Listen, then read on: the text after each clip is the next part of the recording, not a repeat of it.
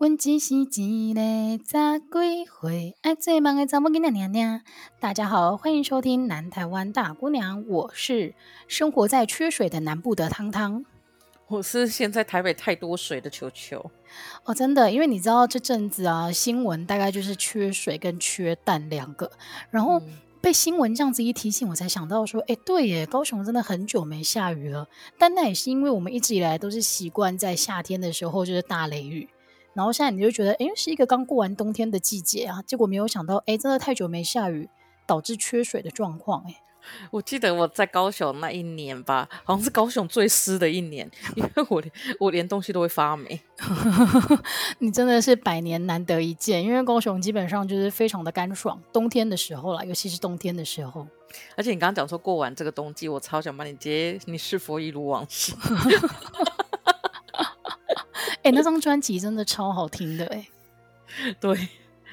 而且李玟后来也变得，嗯、李玟后来去哪里呀、啊？他后来，他现在前这几年就是一直出现在各大节目，中国的节目当中吧。哦，当选手或者是导师这一类的，好神奇哦。对啊，我也觉得好神奇。但是你知道，我觉得李玟啊，让我觉得最神奇的一件事情是她的身高。为什么？他只有一百六十公分诶，怎么可能？他看起来超高的诶，真的，我跟你讲这件事情，就是会让大家很多人很惊讶。但是因为他整个人的气场跟他的形象，就是看起来就是起码有一百七。对，我想说他至少一百七，我从以前深信不疑，还是要查一下。对，但我记得他很矮，没错。你好像就是好像好像有一有一次有一个人贴文，然后看到他真的超矮，不超矮啊，这也不能叫超矮，但是就是。会让人家觉得就是哦哦，对，没错，我刚刚又再度就是证实了一下，他的确是一百六十公分。对啊，而且我刚刚这个样子好像在霸凌他。没有没有，因为我我也是一五九点五，号称一百六，他应该是真的一百六，因为他的脸是长的，所以你就会觉得反射起来，觉得说，哎，他就是一个可能长得比较高挑的人，然后再加上在荧幕上的形象，就是我觉得腿长也是一个关键。嗯。啊，对，话说你妹腿，你妹脸看起来是长的，对对对，因为我妹的脸型也是属于看起来是高人的脸，但是其实她还好。嗯、对，我记得我第一次看到你妹的时候，有一种天哪，她长了一百七十的脸呢，结果站起来就哎到这而已，对，对，就是有一股冲突感。但是呢，讲回来，我们一开始讲的话题就是最近台湾的新闻啊，除了缺水跟缺蛋以外，还有我觉得。有两个让人家看的比较沉重的新闻啦。第一个就是那个马英九上个中国，这个的确是蛮沉重。但是我觉得好消息是马先生他这次露面啊，他的双眼皮、欸、眼袋的部分看起来比较自然了。哦，真的自然很多。对，我记得他上一次露面的时候，让我最惊讶的是他的眼袋那个时候可能是刚手术完，所以看起来有一股不自然的 bling bling 感。但是最近看起来很自然呢、欸。天呐，第二个被上新闻什么狒狒嘛，狒狒过 哦，对对对对对，但这件事情也是蛮令人难过的，因为我们今天录音的时间，这一集录音的时间是在礼拜一的晚上，嗯、然后根据最新的新闻，就是狒狒他在被呃诶诶捕捉的过程当中，就是不幸身亡了，好难过。好了，我不要岔题了，而且我今天就是决定用一个你岔题到哪里，我就跟你聊到哪里的一个路线，怎么可以这样子惩罚我？我看你要怎么把节目的主轴拉回来，已经，而且大家就默默有发现，其实会拉回主轴就只有汤汤了，对，就是完全没有在管这个节目的主轴的。哎，但是我后来发现呢、啊，我们与其这么努力的每一个礼拜在想主题，其实我们就回顾一下当周的新闻，说不定也是可以四十分钟起跳。很多节目都这样吧？对啊，我都觉得有一点偷懒。没错，我觉得我们还是很好。我们差点就要那个嘞，我差点之前有小时候就跟着唐綺阳讲一周星座运势，谁都不知道讲什么。但问题是谁想听你讲星座运势？要听星座运势就去听那个唐老师的就好了。那你就是讲一些身边的鸡巴人，然后他们是什么星座，然后就说对这个星座就是这么鸡巴，直接开大绝。真的，好啦好啦，我还是忍不住要把节目主轴拉回来一下。就是我观察到这两个礼拜让人家比较难过的新闻，第一个就是发生在台中丰原，有一个高中的小孩，他其实有诶、欸，整个来来龙去脉大概就是说，呃，他被教官怀疑他带了电子烟，但事实上并不是他。然后，但是有一一旦大人就是已经先有一个先入为主的的想法，认为你就是犯罪，然后我就是要找出任何的证据把你逼出来的话，其实对那个小那个学生来讲是非常无助的。那他到最后就选择在教室就是轻生，然后。我觉得你必须把一个小孩身上加多少压力，才会让他选择用生命来证明自己的清白。所以这个是第一个让我觉得比较沉重的新闻。嗯、然后甚至好像还拖了两个月才进行调查。对啊，而且台中的我不知道哎、欸，这些家长或什么之类的都不会，就都没有觉得很很想要出来讲嘛。因为在台北的话，这个肯定是爆啊。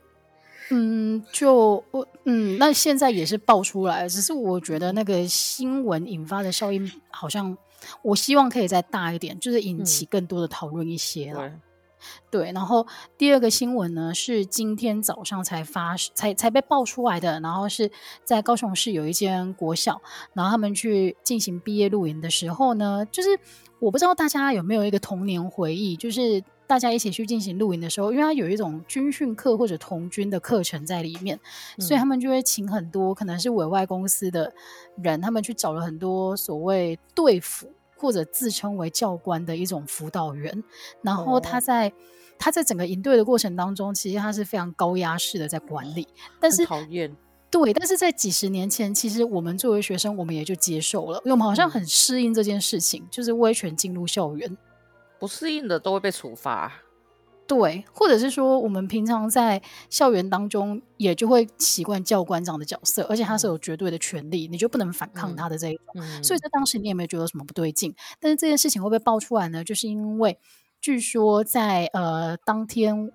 哎，应该说就寝时间的凌晨时间，还有学生在帐篷内就是洗洗簌簌，然后不乖乖睡觉，所以那个教官他几次管教没有成效之后呢，他就开始大发飙，然后呢就把整呃整个年级几百人的学生都叫起来罚跪一分钟，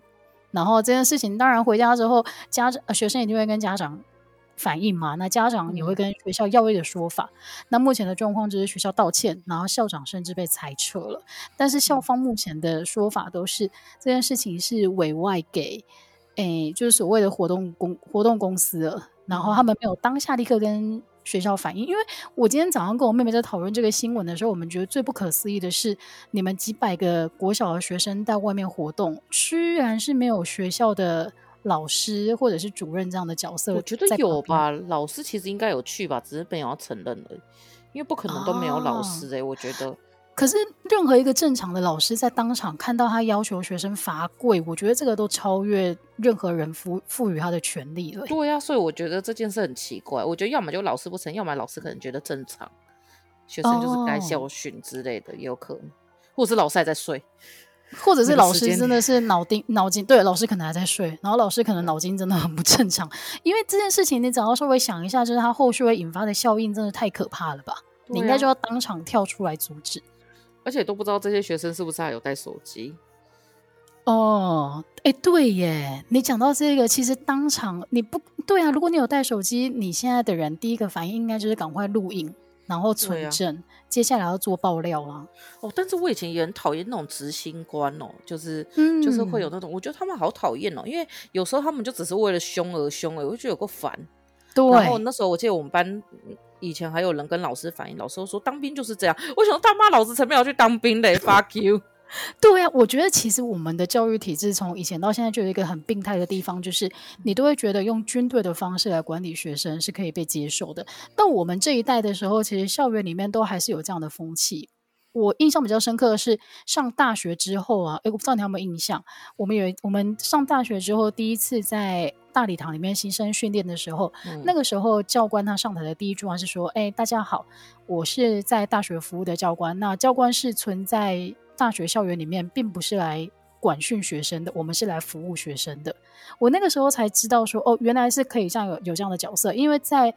高中、国中有教官吗？高中我确定有。高中的时候，其实教官给人的感觉他就是比较威权性的。国中就是那个啊，鸡巴辅导老师啊，就现在这个叫学学务处，以前都叫辅训导处，训导主任。对，然后好像学生就是需要被训导。我想说，啊、你们才是有病的一群人，我又没做错。哎，拜托，我这个时候需要睡眠，我多睡了十分钟会死吗？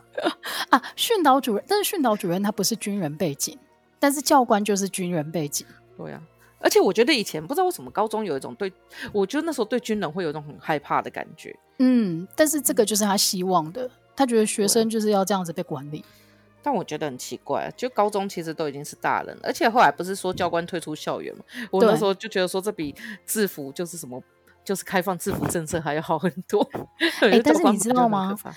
我觉得最可怕的事情就是啊，呃，大家觉得呃用军队的方式或者威权进入校园这件事情被合理化到那个时候，在讨论教官要全面退出校园的时候，居然还有人站出来反对说，那这样子以后学生要怎么管理？我就想说。Hello，啊、你爸妈生出小孩是怎样？就射了不管吗？就是你要自己管呀。这本来就是一个不正常的事情，然后现在大家要朝向正常化迈进，还会有人，但是这个一定会有人出来反对了，因为的确他就是这样被教育下来的话，就会有遗遗留这样子的观念。好吧，原谅他，原谅这样想，原谅这样想的人，但是不原谅就是把教官就是留在校园的人。好像后来教官是不是待到退休后就不能再聘了？我记得。嗯，这件事情我我觉得我们还可以再确定一些资料再做分享。哦、但是呢，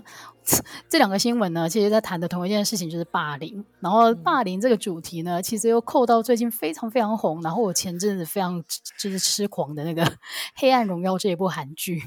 哎，这个我真的不敢看呢、欸，我是不敢看，因为因为以前也是有被霸凌过，所以我觉得那个还蛮可怕。然后再就是我很怕，哦、就我很喜欢看真实犯罪的东西，但我很怕那种。就是电卷棒烧到皮肤那种，就是会那，因为它太触手可得，嗯、以至于我会怕。嗯，其实我觉得《黑暗荣耀》这部戏，它会，它会很受欢迎啊，并不是因为呃，第一个就是他谈了很多跟校园霸凌有关的事情，嗯、所以可能不同的人在不，因为它里面有几个角色嘛，加害者、被害者，然后甚至有旁观这样子的角色。嗯、我觉得每个人你都可以在自己的成长过程当中 找到自己的位置。欸、对，你这样讲。对，然后但是当然，他着重的点是在加害者跟呃受害者嘛。嗯、但是另外一个受欢迎的点，就是因为他大部分的时间都用来就是复仇成功，所以其实它是一部爽剧啊。对，我觉得就是戏，有人说这个就是太不现实，可是我觉得戏剧如果在戏剧中都过得那么痛苦，那现实人生怎么办？嗯，真的。所以好吧，那我们今天的主题呢，就是要来谈一谈有一点沉重的这个议题，就是霸凌。我怎么有一种。我们也曾经聊过这件事情的印象，但是其实我是对，但是我今天回去翻了一下之前的资料夹，我目前还没有找到。但我好像我们可能在某一集的节目当中有稍微带到这个主题，但我们今天是，是但今天要完整的来做一集相关的讨论。嗯、那球球有收集了一些跟霸凌有关的作品，对，就是因为其实霸凌有关的作品很多，但是我发现台剧其实蛮少的。就是我那时候在想说，我一开始在找的时候在想说《爱莎十七世》嘛，但是好像它比较聚焦于当时的爱恨情仇，嗯、但我觉得应该还是有点霸凌。其实斗鱼应该也有一点，但是就是因为我有点忘记它它的主要内容了，所以我就是先对。但是斗鱼把这件事情有点浪漫化了。对对对对。所以这两个先用，先不用。然后，但是就想要讲的第一个就是无声，就是它是改编自那个台南启聪学校集体性侵案的。嗯、就当时台，我记得大家有说它是台版的《熔炉》，就《熔炉》是那个韩国的，嗯、也是启聪学校的性侵案。对。然后这个我觉得其实还蛮可怕，就在讲说零四年到一一年的时候，其实在这个台南的启附台南大学附属启聪学校有发生了一系列的性骚扰跟性侵害事件。其实大概有一百六十四件，跟被害人有九十二个，而且最小只有国小二年级而已。那在后来，其实，在结束调查后，又陆续被通报。也就是说，他在结束调查后，其实根本就没有被好好的惩处。然后，当然就是他就是在那个导演，导演叫什么柯柯什么柯真仪，我应该是因为我那时候有我们有带他们一起去柏林影展，但我忘记他的名字。哦、那他那时候就是做这个的时候，他有那个时候是比较是在讲学生对学生的事情，但是实际上在这里面还有那个老师对学生，然后我记得里面其中有一幕就是好像是，哎、嗯，不是这个，好像是荣辱吧，反正后来在选举的时候还有引发争议，就是那个从上面然后往下看，就是找到哦在厕所里面，对对对对，这个是出自《熔炉》。其实我我不敢看《熔炉》，我不敢看《熔炉》这一部电影。但是那个画面，因为它常被剪到那个预告片或者是新闻画面，所以我非常有印象。就是那个学女学生待在教室呃厕所里面的时候，那个主要的加害者是从厕所上方的缝，然后就是一副我找到你了的这一种恐惧感。但我后来在想说，那个厕所的马桶还蛮用的，因为就可以让一个成年的大人站上去，然后再往上看。但真的很恶心哎、欸，就是那个画面，我真的是觉得好可怕，所以我都不敢看这一部电影。我也是。然后这个其实他就是后来他就在讲说，就不管是学校啊、宿舍啊、然后图书馆，然后连校车都是性侵地点，而且重点是他们很多人觉得这就是一个好玩的游戏，也就是说，就是他其实很合理化这些。其实我觉得后来会有点就是像教会、学校或者是那种神父对小小孩一样，就是他会被变成是一个趁你就是。懵懂无知的时候对你做的事情，然后这是比较在学校就是又霸凌又性侵的案件，嗯、而且这这牵扯到很很浓厚的就是权力不对等的一种关系啊。讲到这个，我想到一件事情，我那时候看别人在就是有网友在留言《黑暗荣耀》的时候，我记得有一个网友留言，我有点吓到，他就说他觉得这整部戏里面只有霸凌没有性侵，真的太好了。哦，哎、欸，但是其实这个讨论也有人带到，就是到，嗯，好像也有几个受害者是有受到性侵的，只是他没有那么明确的点出来。哦，我觉得可能这个就是这个编剧经营说，他可能想要把问题处理的不要那么复杂，嗯，因为如果再加上性侵，可能问题会太复杂。我觉得问题太复杂，就会有太多面的讨论。可是他这个就有成功的带起话题了，真的很厉害。哎，听说他的那个编剧费一季一集是一亿韩元，哇！我觉得很值得，他真的很厉害，真的，他带来的效应太大了，这非常值得。对，然后再另外一个就还蛮有名的霸，哎，其实我觉得在台湾有关的霸凌好像都跟性会有点关系。就另外一个就是《玫瑰少年叶永志》，他就非常的有名，他是二十二年前，大概在二零哦，其实也是零二年，也是两千年后，他因为他的那个，其实因为他比较阴柔。的特质，所以他就在校园被霸凌。因为以前大家不是都会说那些人就是娘娘腔啊什么之类的，所以好像谁都可以去脱他裤子的感觉。嗯、以前学校一定有这样的人，然后最后他就是有，有一天他就说他去上厕所，所以他后来不敢在下课去上厕所，他只敢在上课的时候去上厕所。然后后来他上课去上厕所的时候，一直都没有回来。然后老师去厕所看，才发现他倒在，哎，好像老师跟家长都有去，反正才发现他在。就是厕所里面，然后倒在他的血中，就流过世。嗯、然后到现在他都不知道到底这个，就是到底这个是加害者是谁。然后最后就是变成是学校过失，过失定业。那二零一五年的时候，其实蔡依林有出一一一张专辑嘛，里面有一首歌叫《玫瑰少年》。然后他好像也是因为这一张专辑得了金曲奖。嗯、然后他就有说，他希望世界上再也不要有人因为这样子，就不要再出现更多的叶永志。那、嗯、我觉得他去访问他。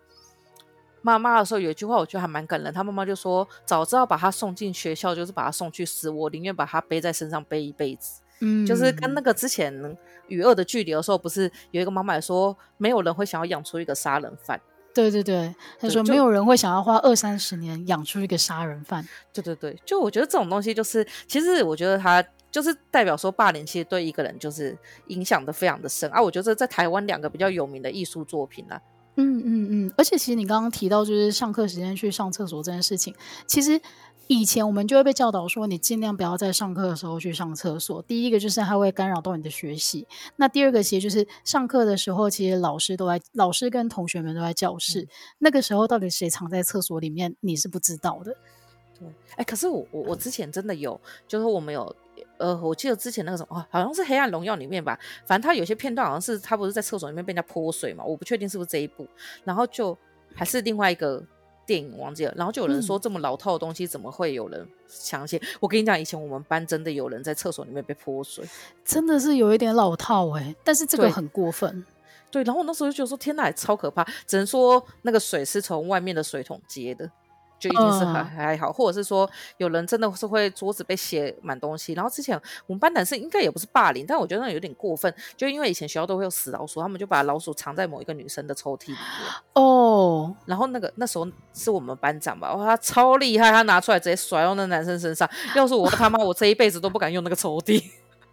天哪，你应该跟那个班长原地结婚呢，他好勇敢哦！我是女的，但是我真的那个时候，我觉得那个时候我真的很想跟他原地结婚，而且我后来超崇拜他的，我觉得很厉害耶，可以徒手抓死红薯，这件事情真的是太厉害了，很可怕。而且那时候甩出去的那一刹那，我真的有一种天哪，这一幕比那个就是拿着手榴弹甩出去还可怕，因为那个老鼠比手榴弹还可怕。所以呢，后来应该就是成功了，可以阻止那些男生继续这么白目了吧？对。但是后来就有老师进来的时候，就看到那死老鼠，就说老师都先尖叫了。我说这是谁？拿出去。对，我觉得老师自己也无无法处理这件事情。如果你是老师怎么办？你躲在教室外面，就就看你你，就是一定会不小心讲出脏话，可能还会被告。但是真的是会立刻飙脏话，还是我连偶尔在路边看到，我都觉得我会就是抖一下的那一种。真的真的，或者是在路上看到有一一片很奇怪的东西的时候，我骑机车的时候会边翻白眼边骑过去。如果前面有人，可能会以为这个小孩中邪，不是这个小孩，这个大人中邪。对啊，这件事情太可怕。但是你刚刚讲的，你觉得他是比较偏向恶作剧的，还是他真的在霸凌？因为霸凌的话，就是他会有一个特定的对象。我觉得这个是比较偏向恶作剧，因为霸凌，等一下晚一点会讲。就是我们班是真的，就我从以前到现在真的看过太多霸凌的事件，我觉得好可怕哦。好，那我们今天把时间留给你。我觉得你的故事真的，你不是你的故事，是你看到的一些真实事件，真的很值得分享。但是其实啊，我们聊回一开始《黑暗荣耀》这一部。戏剧虽然说它是编，呃，有人说它是有真实事件作为依据来做改编的内容，但我觉得他其实提到的几个点，是让他觉得非常非常无力的。第一个就是他他里面讲那个观念，就是在班上的弱势的人，他的家人往往会是第一个加害者。然后这个有一点雷哦，就是大家可以斟酌，就是在。剧当中，虽然说女主角她主要受到的霸凌是来自于她的同班同学，嗯、但是其实，在那个当在她受到同班同学的霸凌之前，为什么同班同学敢敢这么放肆？是因为大家都知道他的母亲是一个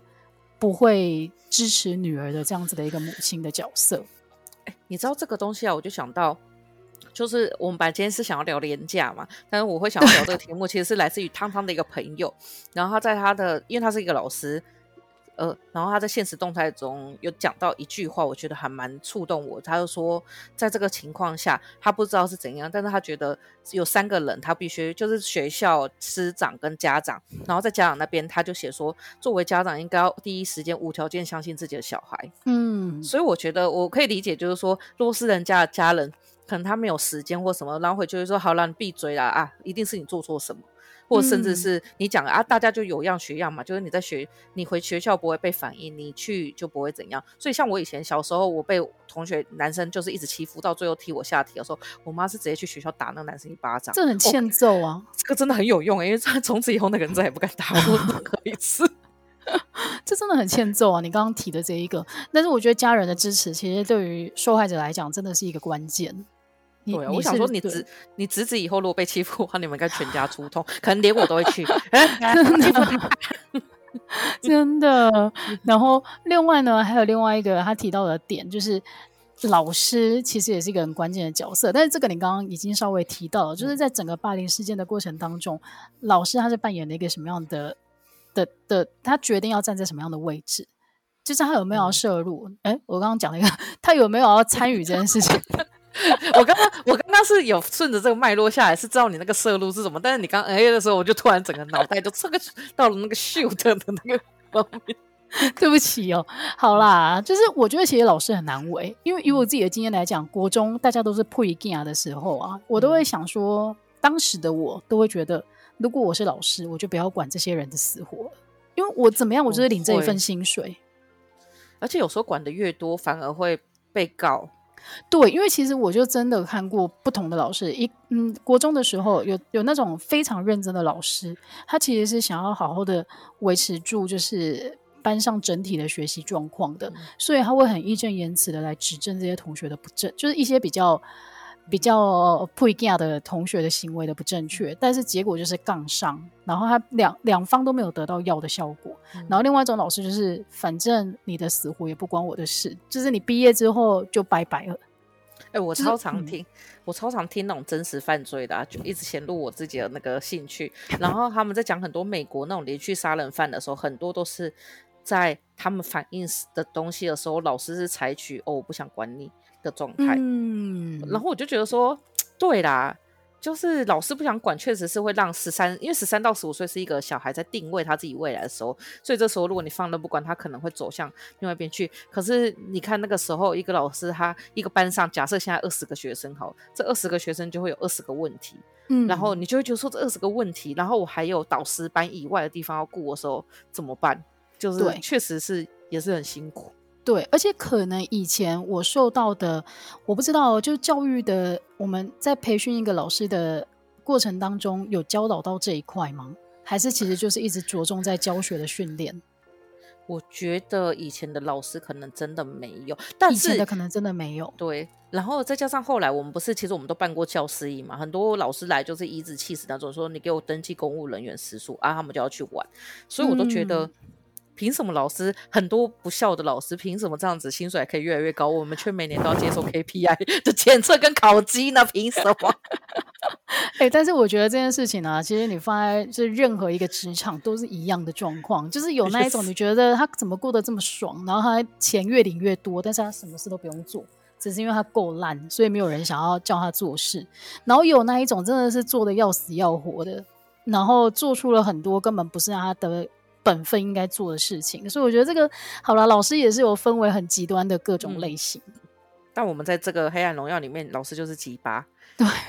对对对，有有还有还还有好老师哦，还有那一种真的为那个受害者挺身而出，但是得不到支持的老师。哦、所以我觉得还是有、哦、对，但是大家当然会比较着重在哦，真的是也成为加害一方的这一种老师。然后整个剧情其实后来啊，大家看到最后，我之前在网络上看到一个。讨论，他是说，其实《黑暗荣耀》看到最后啊，它当然是一部爽剧，但是你仔细一想，就是如果没有女主角这么锲而不舍，然后缜密的规划的话，其实那几个加害者啊，他们长大之后真的都过得非常的爽。然后就有人说，为什么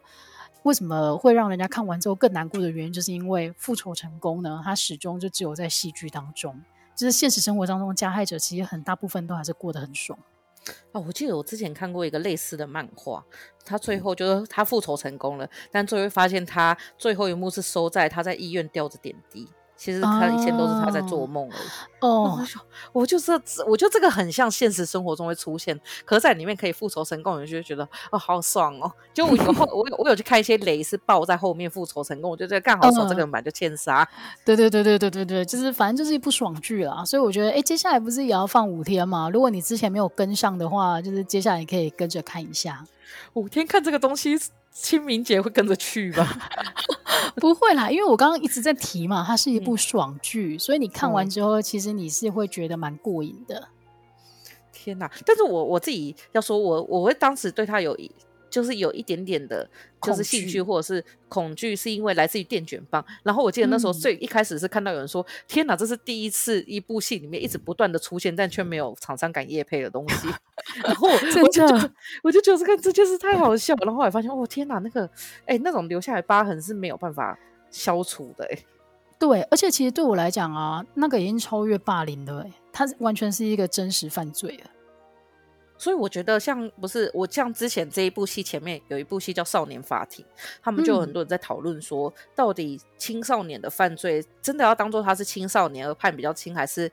他真的就是一个像大人一样，因为其实老实讲，校园霸凌在你说的这个情况下，他就是在犯罪。那他没有把这个人杀掉的情况下，他摧毁了这个人的身心，那他是不是算犯罪？对，就是那个时候少年法庭，他其实也是引起很多的讨论。就是里面当然他因为戏剧的关系，所以他会把那个犯罪者的那个面目拍得非常的狰狞，让你觉得凭什么法律要保护这样子的人？但是话又说回来，就是法律。站在一个应该要长为一个人的长城规划做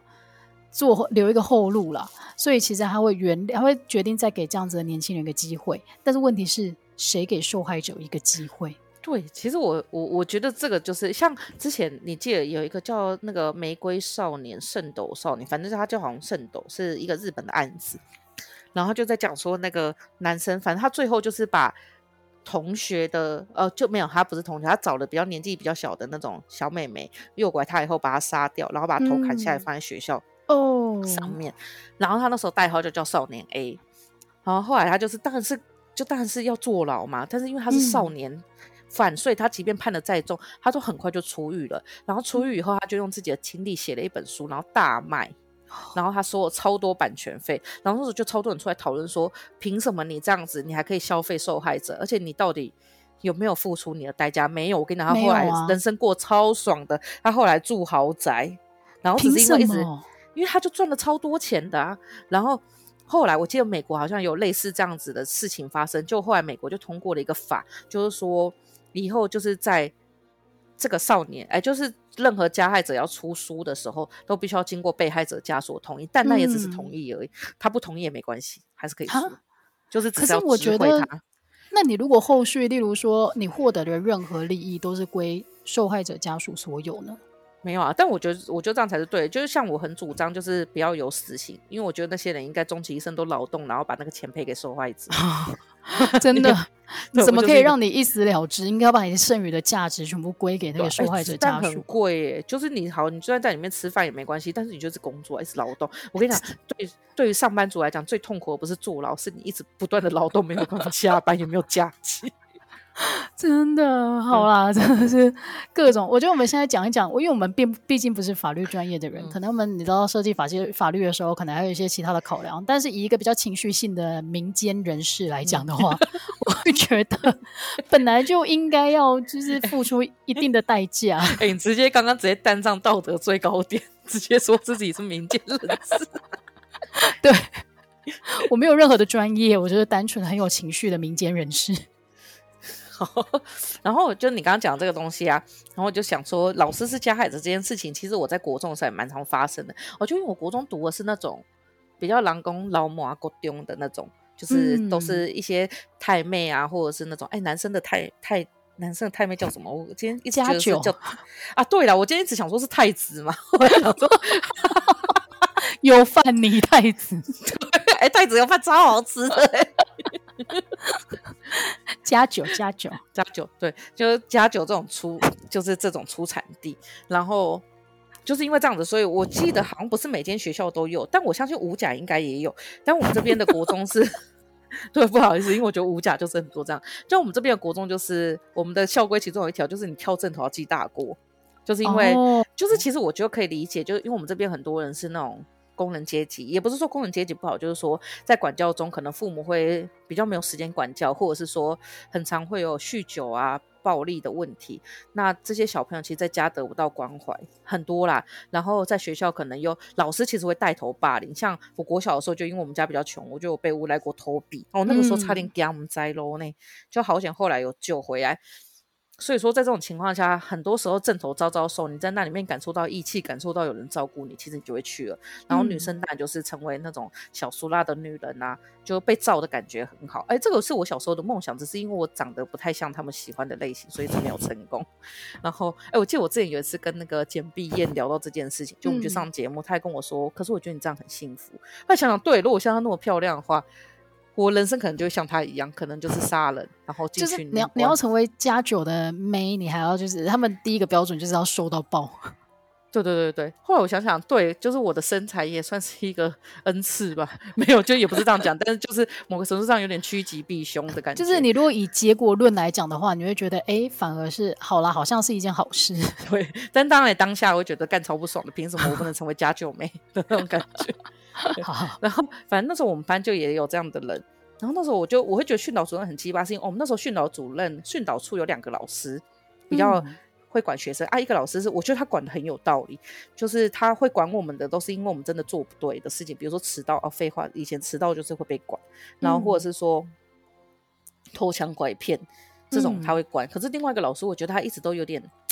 好像在抓你的错处的感觉，然后因为那时候我们班是。呃，老实讲，我们班就是聚集了两个极端，就是班上就是全校前几名都在我们班比较多，然后那种七头啊，就他们所谓的七头啊，在我们班的人也很多，嗯，所以那个老师，那个训导老师，他就一直很盯着我们班在看，然后我们班导那时候其实人很好，他就是一直很担心我们会走偏，所以说他就是一直都有在管这些人啊。我就作为一个老师，在一个我们班那时候是全校最少人的班，就大概三十二个人，三十二个人班里面出现了六对班对，我觉得他也是快发疯了，就是因为他一直不断的跟家长说没有没有，他们就只是真的是小孩子在交往而已，说说没什么，就是你知道大那种父母来是会咆哮的，然后再加上我们那时候学校有那种情。就是因为情感情因素就泼人家硫酸的事件，天哪！别的国中吗？对，我不是说那时候就是有一个人，然后有一个轻轻装大新装新闻台来说我在后面耶耶耶，结果发现底下 回来以后是那什么，就是果中破酸，然后我真的是第一次上电视讲，应该这样子就在那边耶耶耶，对，因为就觉得哦有电视哎、欸，就那个时候。所以，我们学校是就是很极端的人，然后，所以老师就一直很照顾这一些人。嗯、那当然就是，我觉得那时候老师，哎、欸，老师真的努力是有用的，因为其实老，因为其他老师就没什么，就是都不太会正面，也不会反面，但因为我们老师很努力，所以。那几个被当做其他的学生，其实有认真的上课，嗯，然后也有慢慢的收拾回来。嗯、虽然他们都会抢我的麦克鸡块，你知道以前那个便当里面 麦克鸡块一定会被抢走，好珍贵哦！我一打开直接先吃麦克鸡块，就无条件先吃麦克鸡块的原因就是在这里。然后后来就是老师其实有顾，但是我觉得那个老师就一直要找这几个同学的麻烦。你说那个训导主任？对，那个训导主任就叫 G 好了，因为我就 G 八人都应该叫 G，就是。G 就一直找我们班这些人的麻烦，然后后来就是我们在大国三的时候会出去毕业旅行嘛，对，然后毕业旅行的时候，我们老师那时候刚好身体不舒服。其实后来我们才发现，其实我们老师一直都有忧郁症，只是他没有跟我们讲，嗯、所以他身体很差。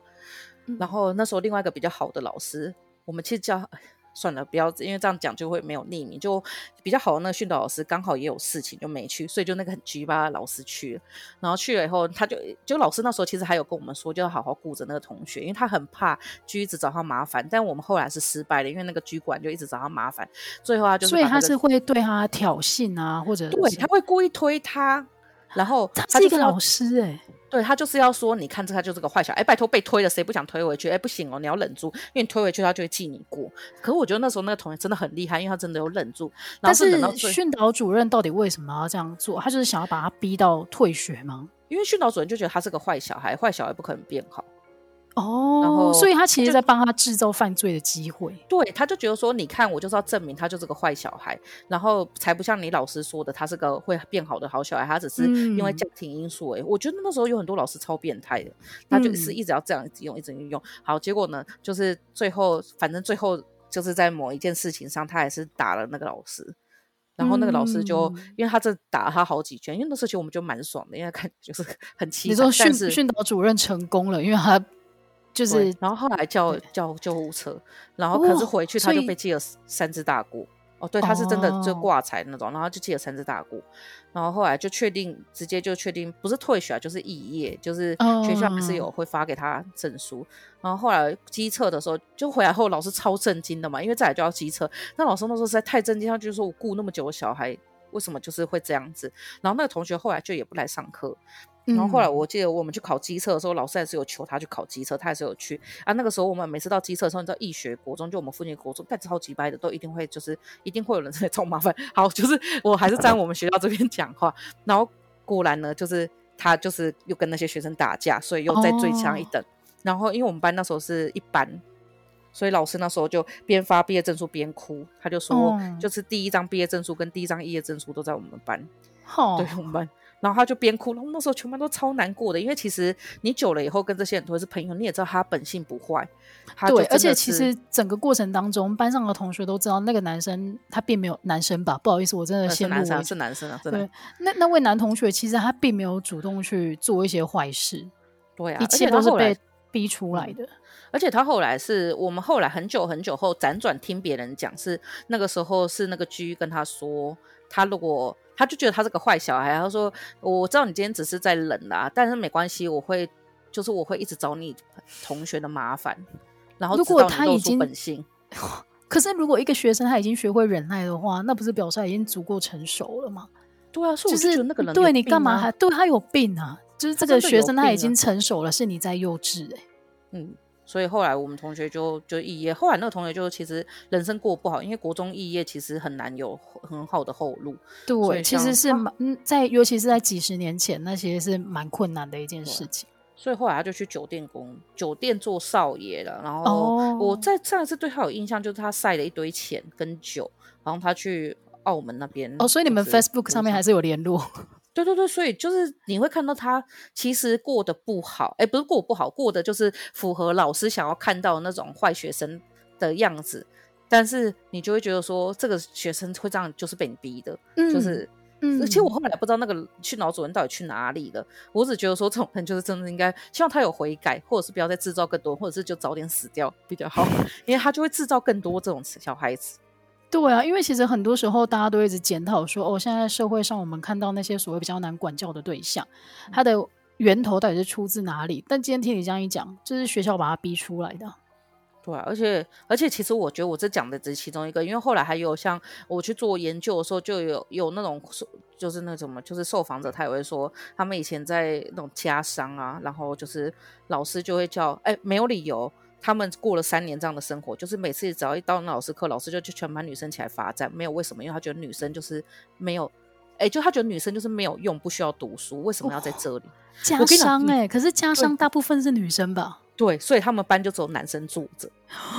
然后久而久之，这些男生就觉得女生可以欺负，然后是因为老师纵容，然后他说整整三年，他们都超讨厌那个老师，而且他们其实有好几次速度去跟上面讲，但是没有用，因为他说后来他妹妹在进去那间家商一样是这样被对待，嗯、所以他们讲这，他们两个就是在不同的地方讲这件事都咬牙切齿。然后那时候想说，天呐，老师做研究不是这个，他做的是那个小孩子研究，但是我觉得他们的研究更精彩，就那个家商的老师真的是有病。后来我问他那个老师怎么，他说得癌症死掉了，超爽，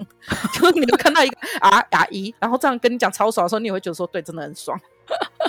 真 的好啦。虽然说我们一开始谈论霸凌这个主题的时候，其实大家一开始会比较联想到的是同同学之间的欺负，嗯、但是我后来发现，哎、欸，如果这个压力是来自于老师的话，或者这个暴力是来自于老师的话，嗯、其实才真的是无所遁形、欸。对啊，因为你去跟老，你去跟家长讲，可能也解决不了。对。对，然后再来就是你会觉得，你慢慢会觉得大人不可信任，然后其他其实我觉得，就像你作为一个目击者，其实你你就会知道，其实对于其他的，其实其他学生都看在眼里。嗯，就是后来我觉得你也会觉得很多人就是那种狼心狗肺，所以比如说在后来在职场上看到这样的人的时候，我觉得我会更倾向去相信受害者的原因，是因为你很小就看到大人。或者是这些道貌岸然的，他根本就不是一个值得信赖的人。嗯，对。但我觉得那时候应该都有受过伤吧。好吧，虽然说我们今天的主题有一点沉重，但是我觉得还蛮值得一听的。那也希望大家听完之后可以得到一些些小小的心得，然后也希望大家听得开心。我们今天节目就到这边喽，下礼拜再见，拜拜，拜拜。